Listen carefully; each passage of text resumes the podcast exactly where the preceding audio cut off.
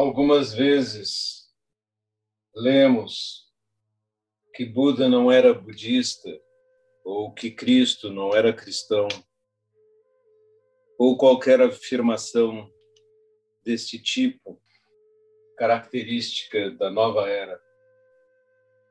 No entanto, se olhamos a história e o que aconteceu, veremos que Buda era um organizador.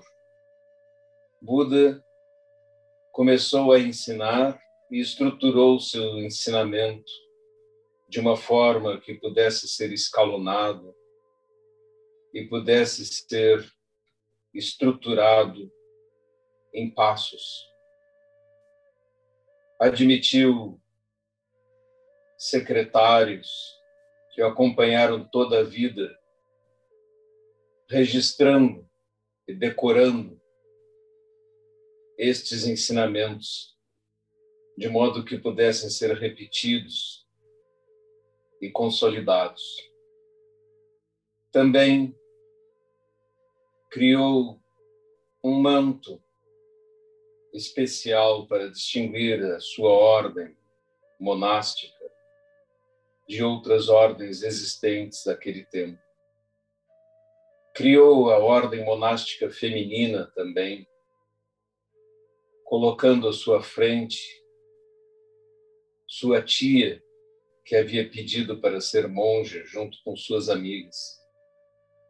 Insistiu na igualdade de capacidade para se iluminar de homens e mulheres coisa que à época parecia revolucionária, e sofreu resistências, inclusive dentro do budismo.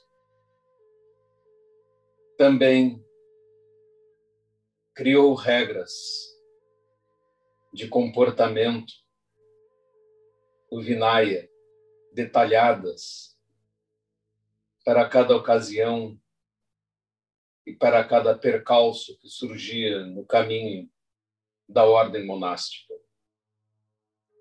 Hierarquizou a ordem, tendo dez discípulos principais, entre os quais seu próprio filho, Raula, um dos líderes da ordem. Hierarquizou a forma como a sanga se organizava e a maneira e a ordem em que se sentavam nas assembleias.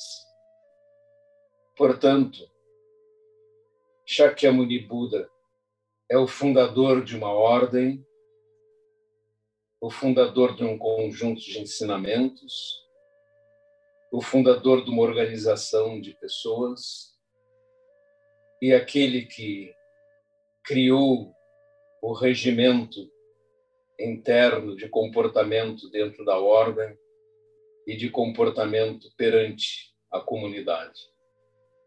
Se prestarmos atenção, outros grandes líderes religiosos organizaram estruturas desta forma. E, portanto, podemos concluir que Shakyamuni Buda foi o organizador da ordem budista e, portanto, sim, ele era budista ou seja, ensinava a doutrina que levava a despertar, que é o que a palavra Buda significa, dizendo aquele que acordou. E a ordem budista é daqueles que desejam acordar. Em tempos mais modernos, no Ocidente, tentou-se transformar o budismo numa espécie de gnose que abrangesse tudo e que penetrasse todas as religiões e ordens. Essa ideia também não é realista, porque a doutrina do budismo é tão específica a respeito de conceitos disseminados em outras religiões e ordens, que inevitavelmente conflita com esses conceitos, impedindo uma absorção absoluta.